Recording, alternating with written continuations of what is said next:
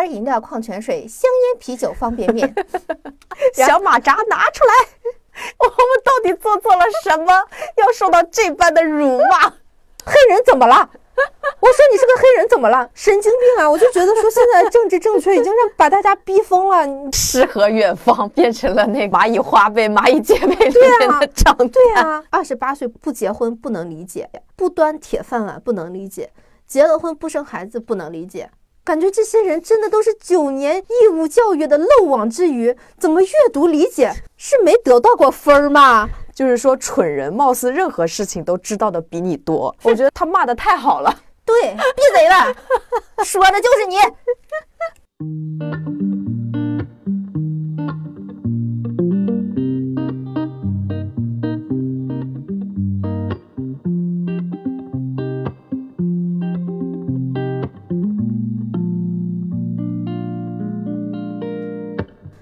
Hello，大家好，欢迎大家收听《前方直行进入幸福之路》的第五期解读，我是袁妮，我是玄机。吓我一跳，换搭档，玄机激化，因为点待会儿点了那个油焖鸡，很快乐。哎，对，虽然我们现在很快乐啊，但是我们这一期将要探讨的还是啊令人不幸福的原因。我 们两个现在为就是午餐快乐着，然后很难 很难进入不幸福的语境。所以你看，大大家看，他是点一个自己喜欢吃的外卖，啊，都可以很幸福。对对，好吧，我们进入正题了啊。嗯，是嗯，最后两个使人不幸福的原因，一个是被害妄想，一个是舆论恐惧。嗯，我翻了翻那本书哈，就是他那本书，他前面聊的更多的不幸福的原因都来自于自身。对。啊，只有这两个是明显的来自于社交环境，来自于社交反馈。嗯，我就总结了一下，那不幸福的原因，呃，是从内在发散到外部，然后再由外部反馈给自身的，大概是这么一个流程。怎么说呢？恶性循环吧，恶性闭环。对，因为可能有些人就说了，如果不是外在的环境对我们不友好，我们内在怎么会发散出那那些不幸福的想法呢？啊，所以呢，我们今天就着重来讲一讲，如何在外部环境给予的反馈中不要想太多。嗯嗯，啊，而且我们终于要说完不幸福的原因了哈，心里舒坦了很多。每一期都给予了一些。小小的解决方案，但是他从来没有着重讲过该怎么呃更多的实操，所以只提出问题不给予解决方案的耍流氓行为终于要结束了。感谢罗素老师。那么我们总结一下，在过去的四期，包括这一期呢，我我最希望大家能得到的信息是：哦，原来很多人都这样，这不是我的问题。嗯啊，不再就是羞于启齿，觉得自己是一个异类。或者说那些曾经让你感到不舒服，或者是让你产生过自我怀疑的人或者事儿，你终于知道了他们的底层逻辑，而感到了舒心。嗯啊，我觉得这是我们解读这些不幸能带来的好的实用的东西，对吧？对对，因为我感觉不幸它其实是一个较为长期的状态，呃，像不快乐、不高兴，它可能是短暂的。那这种不幸的话，是真的必须通过思考和调整才能改善的。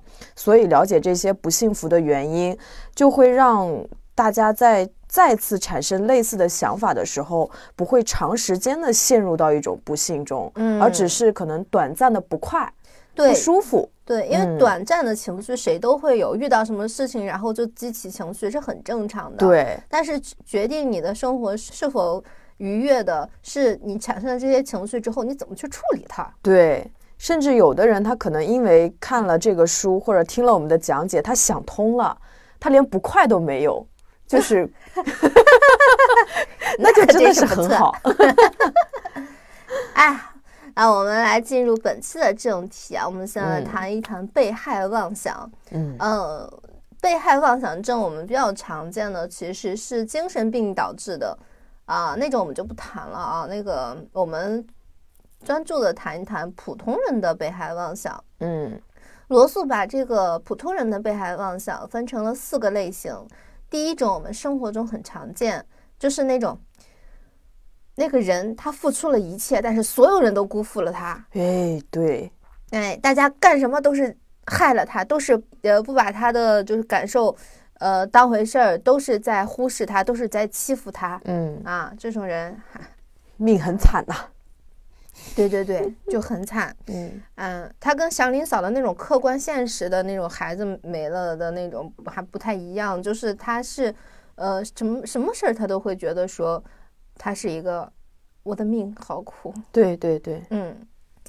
然后第二种有点意思，非常常见，但是比较无意识。嗯，反正对我来说是无意识的啊。嗯，就是自己可以评论他人，相信自己对他人的评价很公允，但是如果被别人评价，就会觉得对方全是放狗屁。嗯，然后第三种是觉得那些拥有话语权或者其他重要权利的人，总是用一些暗黑的手段去伤害弱者的权益，比方说警方通报肯定里面有内情 啊，对对对对对。嗯，然后第四种是哎，热爱拯救他人的慈善家啊、政客啊什么的，为什么总是会产生你们也不知道感恩呢这样的感受？嗯，第一种总被辜负的那种苦命人，那就没什么好说的了。对，就是这种人逻辑太硬了，他会搜集各种各样的信息来佐证自己是被伤害的。你顺着他说呢，他就觉得，哼，我真的是对的。嗯，那你不认可呢？他逻辑又自洽了。他说：“看吧，这个世界就是会忽略我的感受。”他好强大呀！这种人太强大了，真的。对，对于这类人，我没什么建议。他们的逻辑很硬，就是随便吧。我尊重你的生活方式。嗯，呃，唯一可以总结的就是，作为旁人，你发现一个人总是在发出这种被这个那个的人伤害了的信号时，呃，对，他是一种求关注的方式。嗯，但是我觉得还是离这种人远一点吧。就是他眼下可能对你是不错的，但是他对你的好，在他的设想中是你需要按照他的剧本去回报的。嗯，但是他的剧本是什么呢？他可不会给你看呀，因为他是付出者，付出者怎么能要求回报呢？你得运用你聪明机智的小脑瓜，在他的一举一动体贴入微的观察才行。嗯，因为他会明里暗里的去暗示你，你可真的要竖起耳朵，打起一百二十分的精神。才能接收他所有的信号，并且去完成它，而且是在他百般推诿的情况下，依旧去完成。如果你做不到这个，那下一个辜负他的可就是你了。这个在中国人的社交里面好常见，就是按情按理你得那么做，但我不能说。嗯，我说了，就是我好像故意要求，但你得明白，你得明事理，对，不然你就是没家教。对我，我还有一个很深的体会，就是就是约会的时候，然后如果比如说我们遇到一个人，他是会经常跟你隶属对方，就是啊，他前任的各种各种问题，每一个前任都有问题，我觉得真的一定要小心。就是当下听的时候，可能我们会就是有圣母心，然后觉得啊，他好可怜，他好惨，为什么总是遇人不淑？我要去拯救他。哦，对。但是你但凡你觉得拯救他了，可能就是等到你们分开的时候，你就是他下一个料。对你他这个也没做好，那个也没做好。你尽管你觉得我已经比你的前任们好太多了，你的愿望我都完成了，为什么你还是在背后就是说我这个那个？就因为他他的逻辑就是这样的，因为。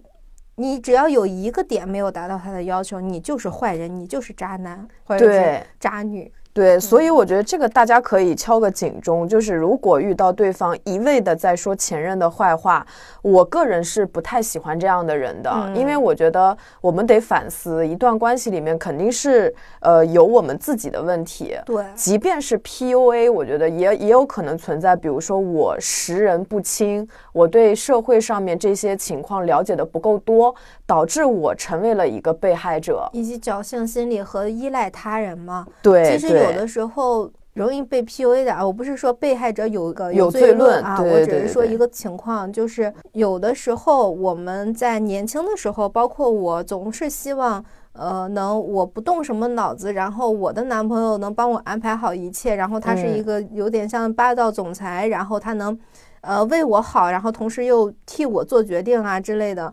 嗯，然后我会活得被保护的那种感觉，感觉很啊对对轻松，真的很容易遇到 PUA 的，对很容易遇到那种控制狂，因为这是正好卡到了他们的喜好，他们就是喜欢帮人安排事儿。现在不是我看有好多人会发，就是我的男朋友控制欲好强，然后会发他们的聊天记录，就是他会发给男朋友一个，哎，我穿这个衣服可以吗？可能就是一个吊带或者一个短裙，然后她的男朋友就会回，你敢穿出去我就杀了你，你想死吗？然后他们会秀出来，会觉得这个是我男朋友爱爱我的表现，他在就是他控制欲很强，他很爱我，他占有欲特别强。哇哦，可以理解，可以理对解。对对对对，有的时候这种感受是什么呢？这种感受就很像，这个人他特别关注我，就是我在别人眼里可能就是呃过眼云烟，但是这个人他特别在乎我的一举一动，就会有嗯那种存在感。对对对对，大家还是希望被关注的，但是嗯也要擦亮眼睛。对对对，嗯，其实这是不好的。多自己想一想，就是我觉得我们呃一味的去说别人的问题，其实对于我们未来的行为是不太有太大的帮助的。那我们最多还是能从自己身上去调整，会比较有用一点。所以嗯可能就是说，在跟人讨论，看他对前任的态度，就是看他自己有没有反思到什么。对，这个是可能对我来说比较有用的信息。对对对，因为嗯我也有这个发现，就是当一些人他将所有的问题都归功于前任，甚至是各个前任，尤其是嗯那种会说：“哎呀，我的前任都出轨了，都他们都。”都对我不忠，我以前会觉得说天啊，你怎么遇上都是这样的女人，或者是这样的男人？我现在哦会想的是天啊，你你的感情里面有肯定有很大的问题，他们才会都离你而去。对，就是运运气是一部分，嗯但是真的自己在处理问题关系的时候，肯定还是有一些对疏忽了的对地方。因为如果你嗯次次都遇，假如说你次次都遇到烂人，或者是你次次都让别人忍不住离开你，那你你你的问题是什么？你知道吗？其实，当我在追问的时候，大家竟然都不知道。啊、对，所以这个其实还蛮常见的。嗯，哎呀，所以我也还比比较想谈第二种，嗯嗯、因为我是他看了《幸福之路》之后，才忽然 get 到这个点的。嗯，就是这个书里面有一句话叫什什么？谁人背后不说人，谁人背后无人说。嗯，罗素想的真明白。哎，我其实看到这句话的时候想了很久很久，就是我嗯整个人蔫儿了，因为我在过去的很长一段时间内都有一个自认为非常高尚，但是非常道德绑架他人的想法，嗯，就是人不能说自己朋友的坏话。嗯嗯嗯、其实做得到吗？我仔细想了想，做不到。嗯，别说别人做不到，我也做不到。对，嗯，就是因为我特我我我自己当然很排斥，就是朋友在背后说我这个那个的。举个例子吧，嗯起因是什么呢？我原来认识的一个哥们儿，就是大伙一起吃饭，然后他遇到了一个什么事儿，就肉眼可见挺郁闷的。我们就问他怎么了，他就说跟谁谁闹不愉快了，那个谁谁我没认识啊。嗯就然后我们一说人正愁没话说呢，就立刻眼睛瞪得像铜铃，而我满脑都是瓜子儿、饮料、矿泉水、香烟、啤酒、方便面。小马扎拿出来。对，然后我正准备听听看是什么故事，看看发生了什么事故。人嘛，就是喜欢看热闹嘛，这小耳朵早竖起来。结果他大手一挥就说：“没事儿，我回头找他聊聊。”聊什么呀？我们百爪挠心，你说说呗。然后他笑了笑说：“他从来不跟当事人之外的人聊彼此之间的事儿，嗯，因为跟别人说不解决问题。对，我们当时才二十出头，我有二十吗？我都不知道，不记得了。但这哥们儿的话真的是当场给我一个大震撼，嗯，就是原来还能这么操作，嗯原来还可以把这个问题就局限在两个人之之间。因为我我我们的生活中更多的是，比方说我跟玄机吵架，我可能第一反应是我先去跟我的朋友去。探讨一下这个事情，对对让朋友帮我捋一下他有什么问题，我有什么问题。然后我那个时候从来没有想过是可以跟人当事人直接去聊我，直接，对对对，嗯嗯太震撼了！就我们那一桌人，那个聚餐搞得大家都像霜打的茄子，就在在心里默默的道德鄙视自己。嗯嗯，坦白讲，吐槽能解决什么问题呢？不能解决什么问题。对但是说啊，可能就是个情绪价值吧。确实有是是挺爽的。我跟我的前同事还有，就你你上次不也来了吗？我们经常聚在一起骂老板，还有骂一些奇葩的同事。对，就是就是个情绪价值嘛。我们不是也有那种说，不管这个事儿我做的对不对，我跟你说的时候，你就得站在我这边。我们甚至是需要这样的，对对对对对对嗯对这种占有感的吧。嗯但是当时那哥们儿的身影就在我心里就突然特别高大伟岸，因为他平时特别吊儿郎当，就是那种很嘻哈的那种男生。然后我就突然觉得他这个人特别正直，嗯然后我就会出现了我我自身的一个矛盾，就是一方面我觉得说人应该像那个哥们儿一样，我每次在背后说别人什么东西的时候，就是呃，哪怕我觉得说我说这个事儿是正当的，我我在心里可能都会有一种罪恶感产生。升起法庭，嗯嗯 包青天，啪！对，就是就会觉得说，哎呦，你真的把一个人当朋友，这是一个应该有的操守。嗯嗯，其实做不到。你就像书里说的，我们也许忍了九十九次的，我们努力过的，对对但是总会有忍不住的那一次。对，但是那一次，它也是有的，嗯它也是不可忽略的。不是你忍了那九十九次就可，就说明你说了那一次，你就是一个所谓的好人，嗯对吧？我就举个例子吧，呃，我跟我一个多年的好朋友，就两个人在一起很多很多年，我们也吵过很很很严重的架。嗯有一天我们俩瞎聊天儿，就聊着玩儿嘛，也是我们又吵完一次架之后和好了，嗯嗯嗯就瞎聊天儿。然后他说：“哎，你知道吗？我朋友给你起了个外号叫‘校园霸凌’。这个校园霸凌啊，呃，嗯主要是呃不是真的那个。”就是抢钱抢钱的那种，而是说你你就是你们作为我的同事也知道，就是哦，就是我我是我是那个嗯，就是包租婆，对我我是那种就是让人感觉会有一点 气场很强。呃有一点凶的那种类型，不说话的时候总觉得觉得在生气，就是我没有杀人。对对对，就 是我就是我我没有想要欺负别人，但是我的语气会让人觉得有点害怕，或者是行为，就是比方说昨天，就是我我在家炖了羊肉汤和那个手抓羊肉，所以我就邀请邀玄机和我另外一个同事去我家吃饭嘛，嗯就我们小组里的。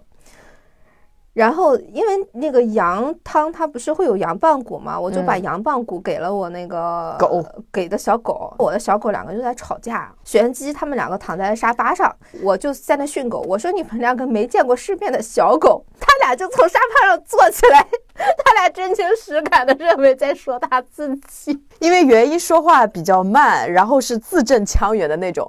你们两个，我跟我的同事就两个人迅速的对号入座了，要要骂我们什么吗？语气怎么这么冲？没见过世面的，哇，好像是哈，我们两个确实是过来吃羊肉的，而且羊肉炖的很香。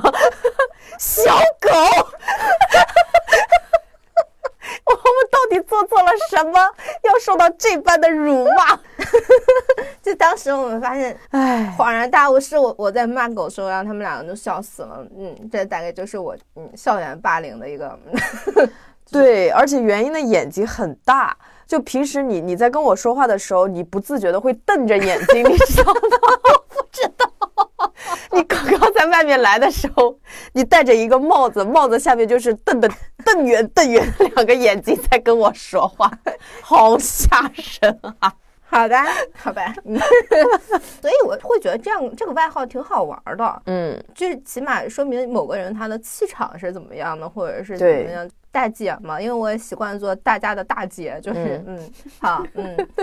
但是过了好多年，我才反应过来，我不认识他朋友啊。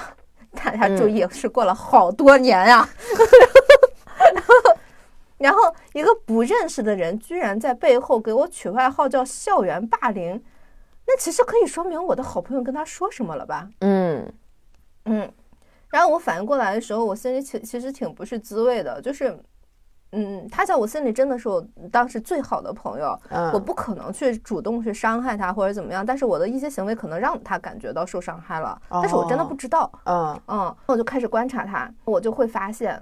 他经常说各种各样的他身边的新朋友啊，或者是公司啊等等等等让他不爽的事情，嗯，就非常鸡毛蒜皮，有大有小。有时候就会问我，哎，如果是我，我会怎么办呀？然后我就会跟他说我会怎么办，然后他就把我的话复制给对方。嗯，我一直都觉得啊，没有什么问题，我在帮我的朋友解决问题吧。嗯嗯嗯，直到有一次，我跟他说了一个什么事儿，随便举例吧，就比方说。嗯，我要我跟他说，哎，你把那本书什么什么书给我吧，我上次呃那个放在你家了，然后他误以为我是送给他的，我说没有啊，我没有送给你啊，我就是就是放在你那儿的，我懒得拿拿走嘛。然后他说，哦，过了一天，他非常严肃的跟我说，他很不高兴，我把送给他的东西又要回去。嗯，如果你还有什么想要的，你就全部都拿走，不要再跟我要第二次了。哦，我当时就觉得。非常受伤，你知道吗？就是我觉得，首先这个东西不值钱，就是至于的吗？我也纠结了一下，就是说我是为了友情把东西抛放弃掉，还是就是说就把那个东西要要回来？而且我真的不记得我有要把那个东西送给他的意思。但是既然产生了这个误会，我就想算了吧，这个我们不要了，送你了呗，嗯，是吧？其他的东西我也想不出来。有什么需要要回来的？因为其实作为朋友，我们在生活中一定是有很多很多的彼此赠送。是谁想得出来我要跟你要什么东西啊？对，我就反应过来，因为这事儿也过去一天了，这有可能是他的朋友给他背后出的主意，他复制给我的。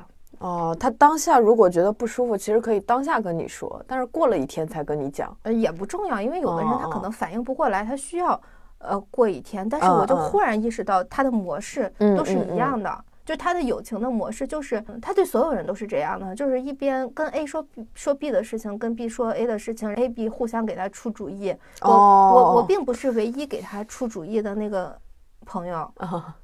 其实你远程交了好几个朋友，呃，远程霸凌了好几个人。对，你看看，嗯。我我另一方面就是我忽然对这个人感到害怕，嗯，就是一方面我把他视为我最好的朋友，但是我并不是他最好的朋友，我只是他的朋友之一。你是他的军师团。嗯，我又感到害怕的是，我听过太多破七杂八的事儿了，比方说别人跟他聊天没聊到一起去，他就会觉得沟通费劲。嗯，实际上并对方并没有觉得有什么不妥，那我会不会也在背后无意中得罪了他而被他说呢？嗯。所以，我从那以后就开始说话变得小心翼翼，时刻警惕。嗯，就是到后来，我基本上任何事情我都不会去跟他说探讨，更别说我们这种深刻的探讨啊。我们就是聊特别特别表面的事情，比方说小红书有个可爱的狗，这个段子好好笑啊之类这样的。嗯，嗯，他发任何跟他喜好相关的东西，就是。嗯，因为了解，所以知道他喜欢什么东西。我也再也不评价自己的真实看法了。这个东西好看不好看，我无所谓，你觉得好看就行。他发所有的东西，我的回复都是好可爱，哈哈哈，绝了。嗯，对，就是顺着他可能想听的说一说，嗯，就赶紧结束对话就完了。这是一段友情的终结。朋友，听众朋友们，你们在听我描述的时候，是不是觉得我这位好朋友不怎么样？我是不是应该不再跟他交往了？呃，我们友情的终结好像都是他的问题。嗯，no no no no no，事情没有这么简单。首先，你们有没有感受到我是害怕他在背后说我什么的？但是此时此刻，我是不是在背后议论他？嗯，你们不知道他是一个什么样的人，但是你们听到了这些信息，知道了他的一些缺点。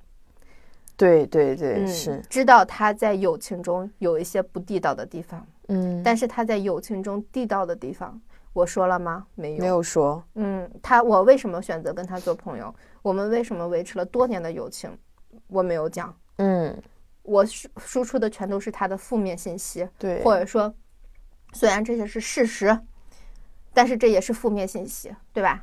他也会觉得他说的理直气壮，我也觉得我说的合情合理，对吧？嗯，呃，而且其次是他在跟我说别人的时候，我给了好的建议吗？我其实是不是作为当事人给的建议，而是作为我和他的交往中，我觉得他怎么样可以更大的争争取他的权益嗯的那样的。其实对于真正跟他产生冲突的当事人，我也是不了解的。对，然后我就凭空出了一个主意。而他说的时候，一定是向着他有利的方向去阐释的，即便他觉得他阐释的是事实。嗯，然后我给他的建议是为他好，他的朋友给他的建议也是为他好，对不对？嗯尽管最后的结果是他朋友给他的建议割裂了我跟他的感情，同样的，我给他的建议也是割裂了他跟他的朋友的感情的，大家的关系都是变疏远的。站在他的朋友的角度想，无论在我看来，我跟他多年的感情，我付出了多少，或者说我们彼此付出了多少，我们有多少快乐的时光，但是在他的朋友来看，就是你干嘛要跟这个校园霸凌在一起玩啊？你不要向他认怂，对吧？都是合理的，嗯每个人的想法都是合理的。嗯所以我就觉得说，在这个事情上，我反思到的是什么呢？其实我不该给他出主意，就是他在阐述那些事情的时候，我不知道对方是到底是一个什么样的人。嗯，当如果他问我说你遇到这样的事情的时候，你会怎么做？嗯、他因为他之前跟我说的是他该怎么做，嗯我告诉他你应该这样做，但是不应该这样。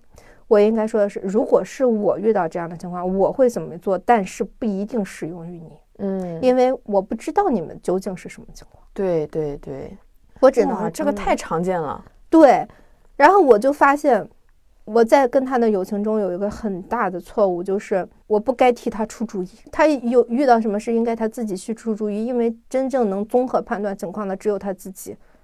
我不应该跟他说你要这么做，你要那么做，你应该怎么怎么样，嗯，因为这个在友情中其实真的经常会发生。嗯，对，朋友一抱怨或者一怎么样了，就是我们会自愿的担起那个，就是帮他出谋划策的对一个你应该角色。分手啊，你应该怎么对对对对怎么样啊，对，没有什么应该，你不是当事人，就是有越线了。这嗯我的第一个总结是我越界了，这个越界也反噬到了我自己身上。嗯其实恰恰也是因为这个越界，使我背上了校园霸凌这个外号，对吧？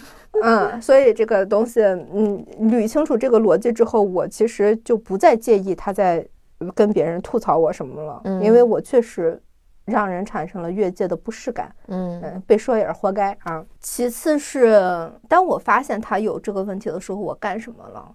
我们都知道，理想的情况是沟通，要鼓起勇气跟他说，你这个事儿怎么怎么样，嗯，你让我产生了什么什么样的感觉。对对，人跟人之间不就是靠的沟通吗？嗯但是我做的事情是逃避沟通，假装不知道。所以给这个友情画上句点的，不仅仅是他的友情模式，不仅仅是我的越界，甚至也包括我在关系中发现问题后的连夜逃跑。嗯，穿裤子走人。我也没有勇气去跟人家说你这个问题要不要改。嗯说实话，我在这里说的有关于他的所有话里面，就算我陈述的都是事实，如果有朝一日他听到，感受肯定跟我一样，充满了被背叛感和有事儿你为什么不能直接跟我说，为什么要跟别人说？对，这样的想法，将心比心啊！我其实想到这里，我我最开始的时候感到被背叛的时候，或者说我只是他的朋友之一的时候，我感觉我们的友情是一场笑话。嗯但是我现在觉得说，其实当初我应该找一个契机，告诉他我的感受和发现。对对，往好里想，说不定我们说开了就不会再继续有别扭；嗯往坏里想，就是你真的撕了，那也只能说明不是一路人，对，跟你现在连夜逃跑有什么区别？我们现在这个连夜的逃跑啊，就只是一个维护表面的假象和平而已。嗯同时也看开了，就是我也不再在乎别人是否聊到自己，是否对自己的某些行为感到质疑。其实实际上他们想的跟我们都一样，大家的底层逻辑都是，尽管我这个朋友他有这样那样的问题，但是我还在这样那样的地方喜欢着他。哎，没错没错，还还真的是这种心理。好像并不是说因为背后跟别人讲了这个朋友的什么，就是真的讨厌这个朋友。嗯其实就是现在大家年轻人都流行的吐槽，就嗯我吐槽谁，不代表我真的讨厌他。甚至是因为其实很在乎他。对，就是因为还而且甚至觉得他这个事儿特好玩儿，特别有意思。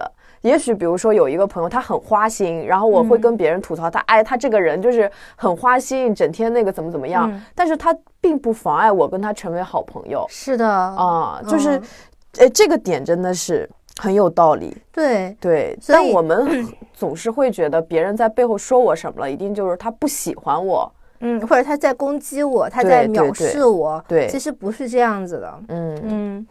我们俩不是之前还讨论过吗？就是我们非常担心这个造口业的问题，所以就是会很高的标准去要求自己。像这个就是背后说人或者在背后被别人说这个问题，就我也会经常纠结。就像首先是说，有时候比如说我有想背后说别人的冲动，嗯，那说之前说之后，其实都会有所纠结。嗯，我有的时候甚至极端到，就只要是别人的事情。我就不想对其他人讲，就是会内心对自己有那种审判。是的，是的。即便这个事情其实很普通，就是一个正常谁谁谁要结婚了，谁谁谁新谈了一个男朋友、女朋友这样的，我都觉得是别人的私事，我还是不要去说了。嗯。我就感觉后来想想看，也是看这本书，我觉得好像有点矫枉过正了。嗯，因为人跟人的沟通其实是在于传达信息、互通有无的。对，你如果过于在意这一部分界限，就是会很严苛，然后导致后来我会觉得我有时候跟人没话可聊，因为你聊什么，你聊到别人我们共同认识圈子的人，我就会觉得我这是不是在传闲话？嗯，就没有办法做那么一一个评判的标准。然后还有就是我很顾忌的点，就是别人跟我说别人，哦哦，对对对，好尴尬。然后我就不知道我该听还是不该听。对，听了我该怎么？听了我就是同谋。对，因为我们对于背后说人闲话这个事情带上了过高的一个。就是不好的标签，导致我听的时候就会有罪恶感。嗯，但是我又不好意思，因为他们其实都是大家都是普通人嘛，就是随便说说谁也没有恶意的。嗯，你这个时候义正言辞的说，我们不要在背后说他们的闲话，就会显显得你到底是谁啊？你干嘛要做这样的一个道德卫士？就也很奇怪，所以就是这个也让我很纠结。还有就是别人在背后说我，亦或是我会有的时候会看到别人没有指名道姓的在朋友圈说一种行为、一种现象。啊，就是吐槽嘛啊，有的人啊吃饭吧唧嘴，有的人为什么睡觉打呼噜，有的人怎么怎么样，伪文艺青年。然后我一看，我就想，哎呀，这是不是在说我呢？或者是说，哎呀，我也有这种行为，突然就会觉得很害臊，然后觉得，哎呀，怎么办？就是。有各种你被别人说或者你说别人的一些情景，但是我觉得像这种别人说我的话，如果对方是恶意诽谤，那这个肯定是我觉得不能饶恕的。对，你肯定要硬刚到底，对吧？但至于是比如说是无意的谈起啊，或者就是说他们可能在吐槽，但那个东西可能跟我没关系，或者说哪怕跟你有关系，这个事儿，嗯，是这么个事儿。也就罢了，只要不是造谣，其实就还好。对，就 let it go。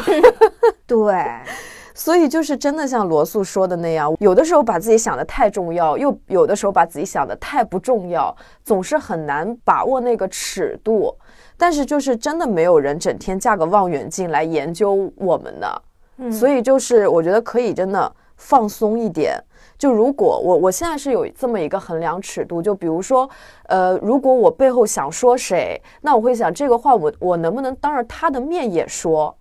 嗯，如果我说他的这个事情，我当着他的面可以说，甚至我说我有某天跟原因说了你的这个事情，那我觉得无可厚非，就就讲了也无所谓。或者说我需要一个人给我出主意，然后我们就事论事。对。比方说，我跟玄机闹了矛盾，我需要跟我的闺蜜讲，然后我是希望我的闺蜜来帮我解决这个问题。有一个下一步的动作，就是梳理清楚了之后，我要去跟玄机解决这个问题，而不是说我跟闺蜜无休无止的吐槽，玄机啥也不知道。嗯啊，我觉得这个就是我们总结的两点吧，一点就是要还是要解决问题，要去跟当事人沟通。对对。另一个是只要不造谣就可以了。对，就是可以宽松一点，对自己对别人都宽松一点。对对对，然后这样的话也可以就是判断别人的一个标准，就是如果你觉得一个人他在背后影射你你什么，你就去问问他，你觉得我有这样的问题吗？嗯，如果感觉到受到伤害了，你就也可以就是主动去跟人家聊一聊。对对对，对吧？我们要让自己成为正午的太阳，是吗？对，或者说，其实有很多很多时候，我们的自我评价其实是要比事实要好一点的。嗯，就是尤其是在一些事情上，我们觉得自己理直气壮的一些事情上，也许在别人的感受中，呃，没有那么好。我们其实也要面对这么一个现实。对，而且最最重要的是，呃，除了恶意诽谤你、造你谣的人之外，大家其实是本质上是不愿意。伤害他人的，对，而尤其是如果我们本身是朋友的话，呃，除了我觉得是除了反社会人格之外，没有人愿意去恶意的伤害别人。嗯嗯，大家如果在网上又看到什么说，哎呦，这个事儿好像跟我有关，那个事儿好像跟我有关的时候，不要想太多，可能真的跟你无关。真的，对对对对，不要那么容易对号入座，不要那么敏感。对对对。对，当你没有那么就是所谓的被害妄想的时候，你会真的觉得轻松了很多。不管是你跟呃互联网的关系、跟陌生人的关系，甚至是包括呃跟朋友的关系，都会好一点儿。就我我忽然想到了一个，就比方说在那个地铁上吃早餐的时候，你可能会自动就会带入说，哎，我旁边人肯定会想，这个人怎么那么没素质啊，什么的。如果你真的觉得你自己这个行为没素质，就不要做。但是如果你觉得说，哎，我实在太饿了，我有各种各样的理由，你可以有一些微小的动作，比方说，呃，因为早上车上很挤。你可以就是说，赶紧吃完之后把这个袋子收收好，做一些让他人觉得比较舒适的方法。比方说，你可以稍微喷一点那个空气的那种随身携带的什么净化的那种，你知道那种小喷瓶吗？嗯嗯嗯。啊，或者说人家要下车的时候，你主动给人家让的位置宽一点啊。嗯，就是呃，它是可以形成一种微小的互动，让别人感觉到你的善意。对，其实就是就能很好的缓解这种尴尬。对，嗯，我想到昨天我坐电梯的时候，旁边有一个送闪送的大哥，他就是很着急，嗯，拼命的想要挤到前面去出口，他就会跟我们说，就不好意思，我真的赶时间。然后他走到了那个门口，然后第一时间就下电梯了嘛。别人不会说他什么，但如果他什么都不说，一直在那边用身体去触碰别人的话，那大家就可能会对他有意见。嗯，其实有的时候就是文明礼让，或者你你嘴上稍微说一句抱歉，别人就不会说你什么。对你可能也是，就比方说一定要在车里吃早餐，你可以跟身边那个人对，不好意思，我真太饿了，对我真的没有时间。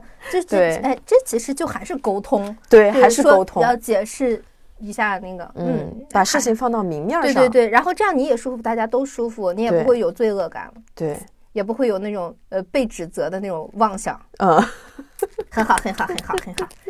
我们这个这个 part 聊得很透啊。好，我们现在就开始讲第三种被害妄想啊。第第第三种被害妄想，我们生活中，哎呀，每个人都深有体会啊，就是那种对持有权利的人和机构的不信任啊，什么红十字会呀，是吧之类的。对对对。比那我们就拿最近的来说，比方说那个吴某凡。我们大家第一反应都是，哎呦，加拿大政府不会用手段把他保释了吧？他们那么有钱，不会判了死刑也会变成死缓，最后变成保外就医吧？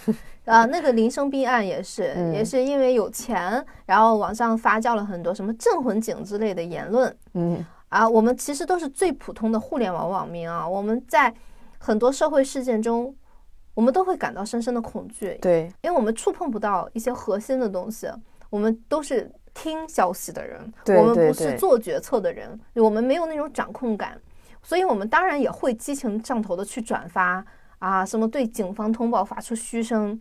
因为如果正义得不到伸张的话，我们明天就可能是那只被权贵碾死的蝼蚁。哎，是是是，感同身受了。哎，对，就是我们小时候看电视剧，总有一个印象，就是有钱有权的人为所欲为。嗯，但是同时我们一直在忽略一件事情，就是拿着正义之剑的那个主角也是权贵。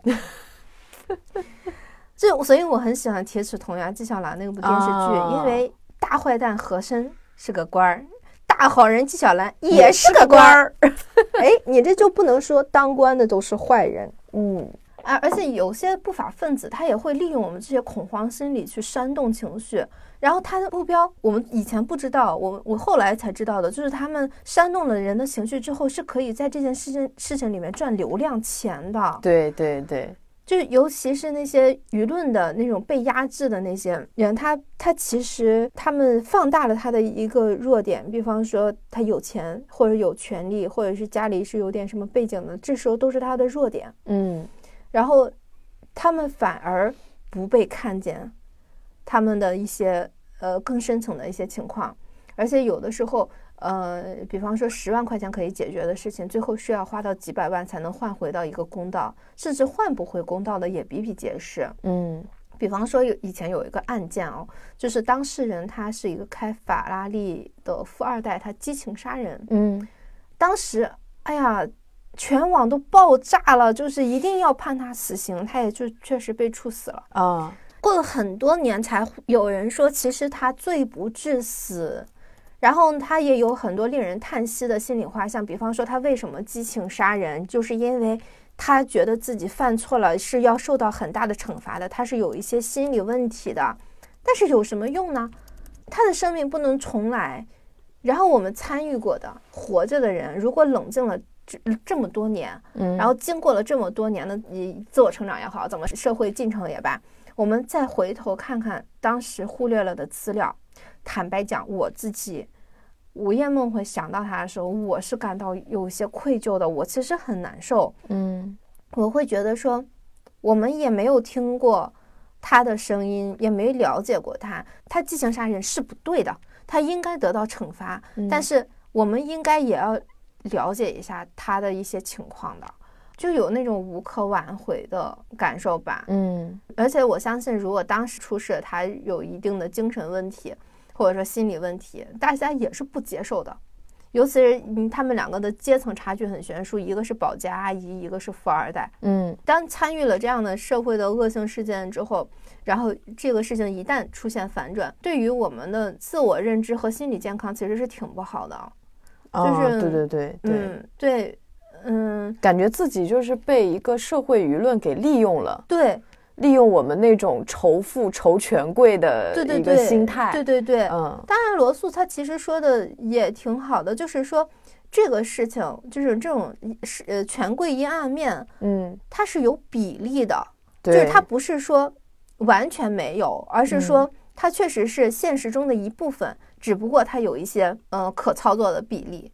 对他其实提到的是一个叫比例错觉，嗯，解释起来就是说亲身体验的事情，呃，肯定是比大量缺乏切身体会的事情会给我们留下更深刻的印象。嗯，举个例子啊，就是我们家那边就有很多那种大爷大叔什么的，他们都属于政治阴谋论的人。嗯，呃，他们亲身体体验过什么呢？可能就是说在。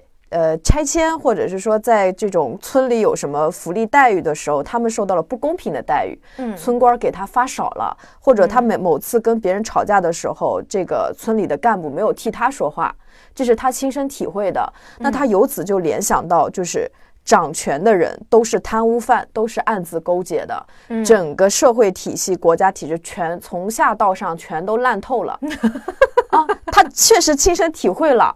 啊，这个对他产生不公的这个人呢，他也是有这样身份标签的，但是他没有能力去参与上层这种呃领导的一个，他也不知道，那他由此进行联想，这其实感觉是一个合理推测哈，但是其实就是中间没有多少站得住脚的地方，他其实更多的就是说，他把一个意外、一个特例变成了大家都觉得是这样的、众所周知的一个事情。嗯，然后我觉得现在的像那种医闹纠纷也是这样的，就大家很现在很多人都对医院医生就有一种偏见，觉得他们就是有钱能使鬼推磨，他们都是就是只爱钱，根本不爱惜人的生命的。那如果说，比如我在某一次看医生的时候，这个医生对我态度也许有点不好，因为他有很多患者嘛，他可能比较着急，对我有点就是说话有点冲啊，然后我就会觉得，就可能就一通抱怨，就觉得这医院的人都是怎么怎么样的。那如果未来某一次，就是我生了一场重病，或者是说我身边有朋友。然后他们没有医治成功，或者是说他们拒绝医治的时候，就会产生一个也许非常恶劣的社会性事件。嗯，就是最近经常出现的，就是某些人患者啊，或者患者的家属就会去袭击医生。就是他确实有亲身体验的一个比例，但是他不是不至于涉及到整个医院、整个医护体系都是腐烂了，都是没有救的。对，就是稍微将心比心一点吧。就是你在你的职业里面，你想再做一个有成就感的好人，其他人也是一样的。对，派出所的小警察也好，普通的值班医生也好，大家进入这个行业，都首先都是因为我很喜欢我，或者说就算我不喜欢这个行业，我既然在里面了，我也会希望自己是有所成绩的。大家接受的都是同样的教育，大家都会希望这个世界是一个自己想象中的美好的世界。对。哦，之前看过那个一个纪录片叫《生门》，然后里面他们护士啊什么的，就是刚开始做的时候，那工资真的太低太低了，嗯，就比我们普通上班族都没有。那我就在想，支撑他们的到底是什么？每天都在妇产科，然后面面对大量的这种矛盾啊，每月就只拿那么一点点钱。真的就是理想哎，我觉得，而且有的时候我其实很理解，就是尤其是派出所的那些小嗯，就是民警啊，就是因为有的时候他他们也是人，他们在生活中也会遇到各种各样糟心的事儿，哪怕我们坐办公室也是的。你你今天遇到了一个什么事儿，太心情不好，你对人的态度自然就会不好。而且如果当你面对的这个人他又表达不清楚自己的需求，而且你跟他说了好几遍，他依旧不相信你说的话的时候，你真的很。难态度好，对，这我都觉得可以理解吧。我相信我们的听众不会有这方面的被害妄想啊，就是嗯，就是有这么一个社会现象吧，大家随随随耳朵一听。只不过，呃，我们为什么要讲这个 part 呢？就是我觉得说这个罗素提出来的这个比例是一个挺新的观点，或者说挺少见的一个说法，嗯，还挺有意思的，所以我们就来展开讲了讲这个。嗯，第四种呢是。热爱拯救他人的慈善家啊，政客啊，就是总会有不被感恩的感受。我们对慈善和政客不太了解，嗯，但是我们生活中很常见的是，嗯，痛心疾疾首的女权主义者和他叫不醒的女性啊，是啊，或者说爹味十足的大哥，总是想要教育小弟小妹们各种各样的社会操作。嗯，哈将。这两者并列起来说，好像不太好啊！不要骂我们，因为他们彼此之间，他们彼此的受众之间有着不可逾越的对立鸿沟。嗯，他们是两个对立的团体。对，我不想评判什么，我也不想说你们其实都一样。就是我，我，我，这可不是我说的呀！我，我，我在这里只想分享我在《东京贫困女性》这本书里面看到的一段话。嗯嗯。单方面，类似于人权意识的感觉，更多的是以个人的价值观去同情别人。援助是非常困难的。援助者虽然想要为深陷苦难中的人提供帮助，但是大多数情况是援助者和被援助的人所处的阶层截然不同。对。你一心想要帮助别人，结果却站在了居高临下的位置上。一方面对被援助者的生活行为持否定的态度，一边伸出援手，尴尬不尴尬？就是阶层的差异，它会造就成长环境和文化的双重差异。其实两者的共同认识是很少的，彼此都缺乏理解。援助者的评估和调查往往来自于另外一个世界，他可能会觉得说，哎，这个东西很简单，你为什么做不到？但是被援助的人，他也会觉得说，我靠，这个东西难的要死，我不可想象，我怎么可能做得到？嗯，所谓的援助，它难免，它就是会成为单方面的行为。嗯，人如果想要帮助他人，最起码应该站在对方现有的现实中去考察和理解。嗯，理解对方为什么做不到。理解对方到底有什么样的困难，你不要跟他说新疆很美，就好像我们现在在北京，你告诉我新疆很美，啊，是啊，很美，我怎么我们怎么去啊？坐火车好几个小时，嗯，一天一夜，坐飞机机票那么贵，我哪来的机票钱？我哪来的那个时间？我们如何去克服这个时间？如何去买得起机票？这才是个问题。对，而不是我们要去新疆。我们在现有的情况下。我能做什么微小的改善？我们如何像蜗牛一样一点一点的往上爬？我们不应该去质问蜗牛，你为什么不去爬葡萄架吃那美味的葡萄？谁都向往，但是它究竟是怎么样的？而且我们是很难想象的。而且比起葡萄的味道，或者比起新疆的美景，怎么踏上这个路，才是更显而易见的困难。嗯，不是简简单的一句“你克服吧”就能鼓起勇气的呀，不是简单的一句“你攒机票钱”。你就可以解决了的呀。打个比方说，我现在攒下机票钱，我去了新疆，我回来之后，这个机票这一趟旅行，我是体验到了美好了。但是我从那个新疆回来之后，这个这趟美好的旅行却成了我生活中的很大的一个经济负担，怎么办呢？是不是？他他诗和远方 变成了那蚂蚁花呗、蚂蚁借呗里面的账单。对啊，你这你这怎么这个东西？它不是说你好。我就能长期持有的情况，这就怎么办呢？嗯嗯，再怎么开始顺利的往上爬？爬的过程中需要注意什么？我爬爬两米，滑一米的时候该怎么办？这才是需要真正解决的呀。哎，你说这个，我突然想到，就是那个王慧玲是吗？嗯，王慧玲，对她写那个那个基层女性里面，我觉得她是真的从基层来，然后去帮助基层女性摆脱她们的处境的这么一个一个角色。就是像比如说，他建议呃基层的女性，她到。大城市里面，就是你不要去做工厂里面的女工，因为你接触不到人。他说你最好是去做服务员，尽量是能多跟别人打交道的，因为人跟人沟通相处之中，你就会遇到更多的机会。嗯，我就会觉得这个比一个精致的精英或者是那那样的，然后去跟基层女性说你要经济独立，你要什么独立，你要从家里走出来，就是这种口号，现在谁都在喊。但是具体怎么做，却是一个问题。对对对，所以我觉得王慧玲那个建议就是真的很实用。是的，是的，是的。包括我之前收到私信说，他现在的工作做不下去了，然后他也想要找到自己想就是喜欢的东西，然后他想要怎么怎么样，然后问我怎么办。我真的不知道怎么办，因为我能说的我都已经说了，嗯，更多的我真的不知道。就是我真的也不知道你们嗯其他人该如何进入出版行业，如何做自己喜欢的事情。我不是你们，我真的不知道。我只只我只能告诉你们我是怎么做的。但是我这个东西它也有不可复制性。对对对。那那我怎么就真的像王慧玲说的那样？你就是多认识人，然后认从这人里面找到机会。也就是这了，你看，其实原理很简单，嗯，别的真的是没有办法。对的，刚刚说这种就是由上而下的这种施舍，我就想到有一个词叫“白左”嘛，嗯，这个词就是，但是这个不代表我们的政治立场，请大家不要杠。就“白左”，它其实就是说天真的西方受过高等教育的人士，他们支持和平与平等，关心移民啊、少数族裔啊、LGBT 啊、环保议题啊，想要就是说去拯救其他。他地区的一些人啊，我以前一直在想，就是所谓的公平是什么，歧视又是什么？公平难道不是说一视同仁、不区别对待吗？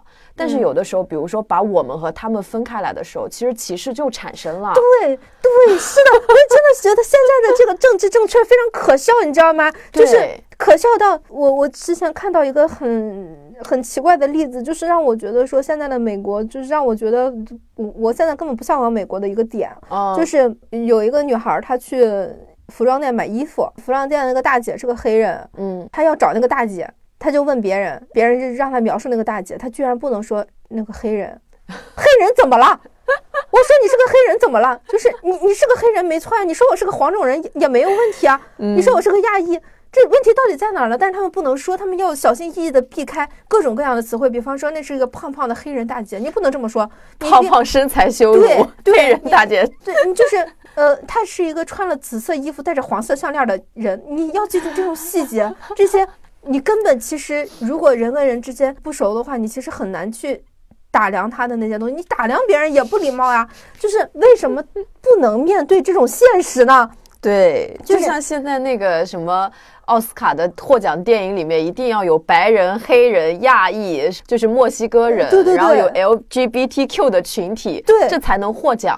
没有这些元素，神经病啊！我就觉得说现在政治正确已经让把大家逼疯了。我第一次知道，就是小美人鱼是由一个棕色皮肤的人来演的时候，我的精神都崩塌了。我跟你讲，就是 小美人鱼，嗯。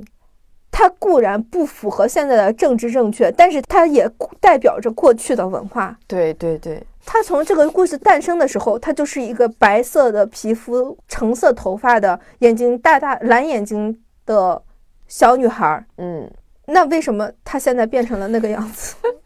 我真的感到了一些精神崩溃。关键是她不是为了美，而是为了政治正确。他太本末倒置了，包括我现在也有很多在美国的朋友，他们也学会了喊这样各种各样的口号，你就没有办法跟他正常的聊天，他就会觉得说你这个人怎么这样？我没有那个意思，我只是在陈述一个客观现实，就是他们不让你陈述。啊，就是你说的所有的语言其实都是有有雷的，对。啊，有雷的。但是如果你真的把它变成你的一个同胞、一个群体的话，就你不会那么刻意的进行区分，对。就是比方说，我大可以说我跟玄机是我现在生活中关系最好的人，嗯，那我就不能说他是个一百二十斤的人了吗？他一百二十斤不是客观 现实吗？我有一百一十五啊，一百一十五啊，纠正一下。对，我就举个例子嘛，就是就是这这有什么？我在歧视他吗？或换句话说，我跟玄机都是一百好几十斤的人，这是我在歧视我自己吗？不啊。哦，太奇怪了，太奇怪了，真的太奇怪了。对啊，而且现在，比如说你不能身材羞辱，难道我都不能跟我熟悉的朋友说，哎，你最近有点胖啊？对啊，哦，那我最近是胖了吗？对，都不能说了。然后我还想到，其实举着自由平等的旗帜，但其实暗底下都汹涌澎湃着各种歧视。就是对你越不让说，这种歧视就越明显；你越不说，它才是越会就是植入到脑海里的。就是因为你时时刻刻都要小心这些东西的时候，你才会发现哦，这些东西虽然不能说，但是我都在想。就是你都什么东西都能说出来的时候，你其实反而不会去想了。我想，我们其实对于这种种族好像没有什么歧视的，我们可以开开心心的说那个老外，对对，黑人、白人什么都没关系，但他们就好像很介意。我不是前段时间刚看了一个叫《背叛》的。一个书嘛，那个就是一个在美国的黑人写的，他就是一直在 diss 这个美国的这种种族文化。然后它里面就提到，就是说白人他们描述黑人女性的皮肤色调的时候，就是总是在指指点点，就是说这个是蜜一样的黑色，那个是黑巧克力色，还有摩卡色、拿铁色、全麦苏打饼干的深棕色。这不都挺好的吗？但是没有用食物和热饮去形容白人的肤色的。就是在他们那边没有说这个白人他是酸奶色，他是蛋壳色，或者说他是那种低脂牛奶白色。但美国现在你看，它是一个非常平等、非常自由的国家。这他妈到底有什么问题？这到底有什么问题啊？就是他们只只用颜色去区分黑人，可是从来没有用颜色去区分过白人，所以黑人在那边他依然是非常不被尊重。就是不被看似平等的一个群体，但他们却要举着一个我们大家都是平等的，就很奇怪。我觉得，这嗯，说实话，我现在连听到这个我都觉得很奇怪。就是形容你是巧克力色，怎么了？又又怎么了？又又怎么了？你总要有区分吧？太奇怪了，太奇怪了，我不懂，对不起，我不懂。这个形容它是巧克力色其实没有关系，但是如果在形容它是巧克力色的时候，却没有对应的去形容，比如说我们黄皮肤是怎么样的一个黄皮肤的区分，和白皮肤是一个怎么样白皮肤的区分的时候，它就成为了一种歧视。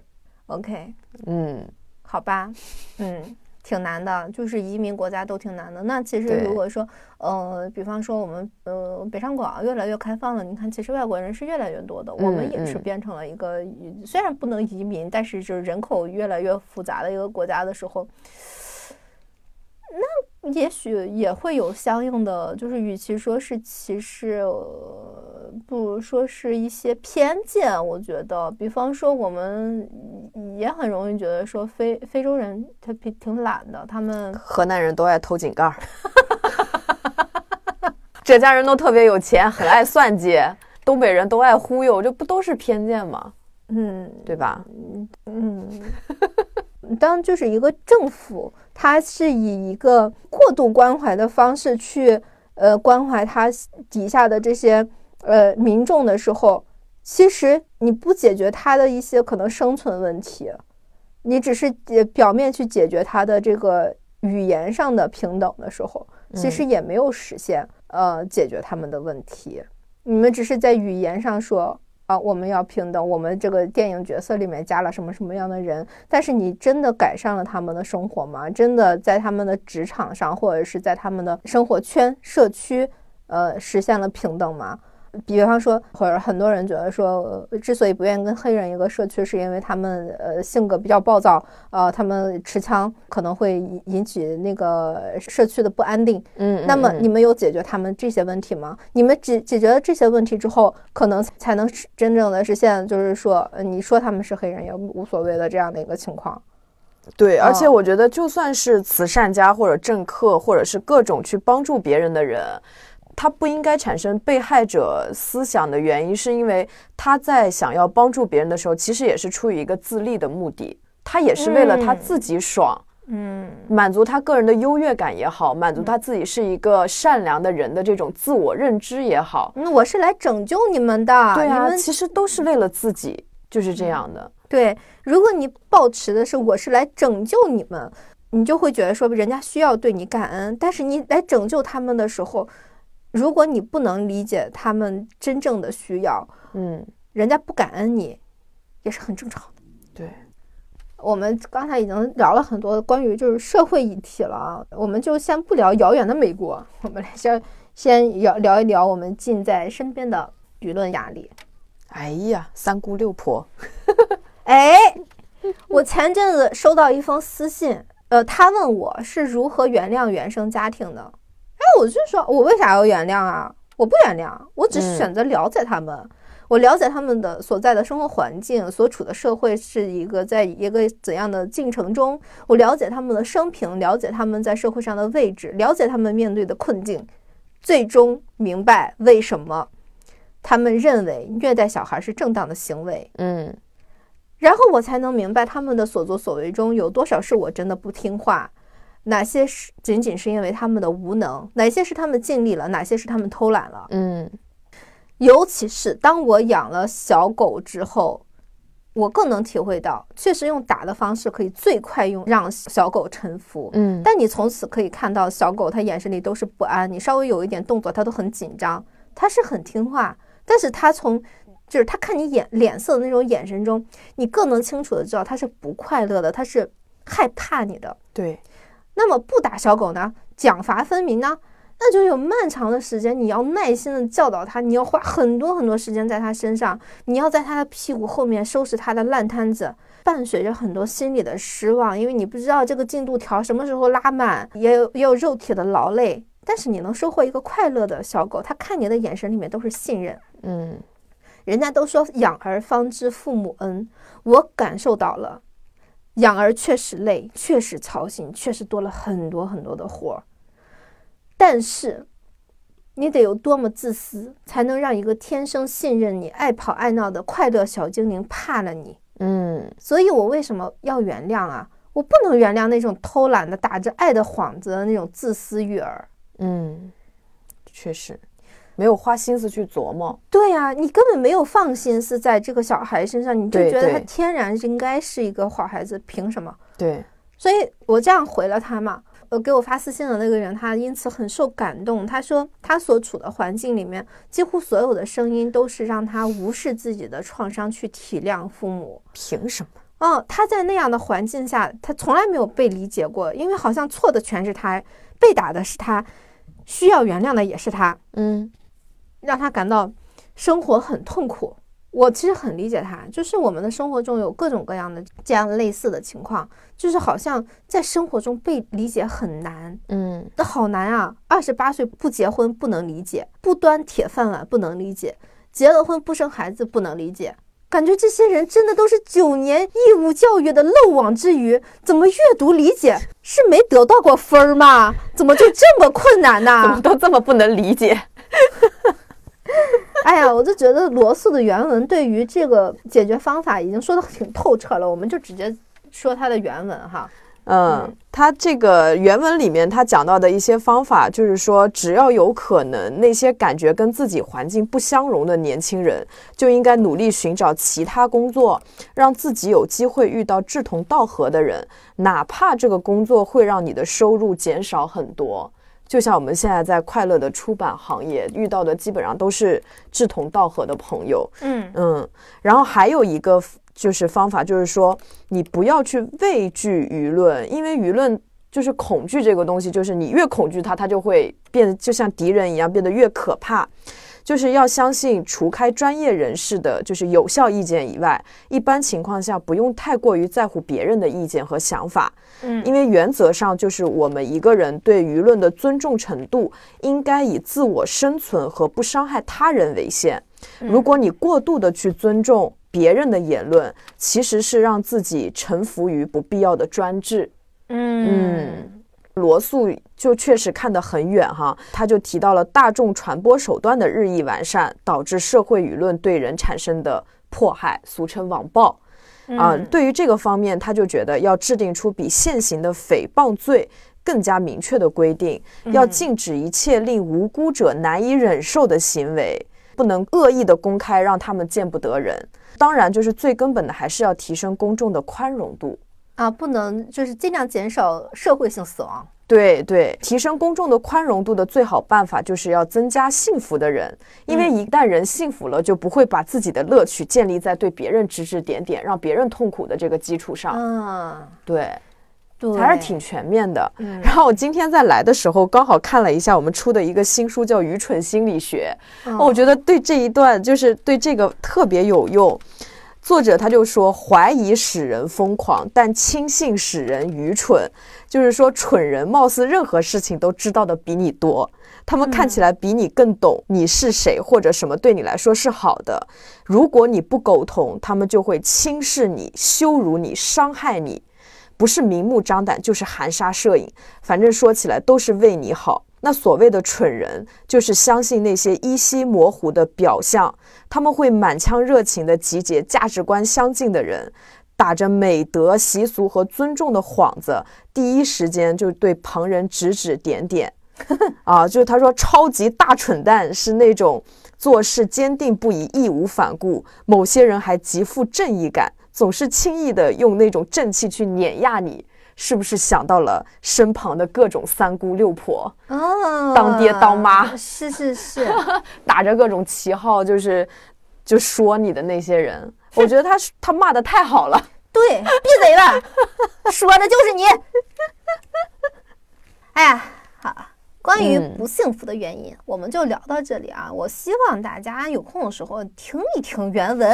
苦口婆心。哎呀，原文讲的真的挺透彻的，就是我有的时候我看原文，我都觉得这不说的已经很好了，还有什么可解读的？嗯但是我也很理解，就是收听原文，我这周有一个体会，就是挺容易走神儿。嗯嗯，那么除了我们之前说的边看书边听之外，我还可以再提供一个小妙招，就是嗯什么都不想干的时候，尤其是不想看手机、也不想工作、想摸鱼的时候，闭上眼睛一动不动的，你可以边冥想边听原文，就是把原文当做冥想音频来来用。嗯，就是其实它是一个非常解压的放松方式啊，它不仅解压，还能轻松的听 听原文。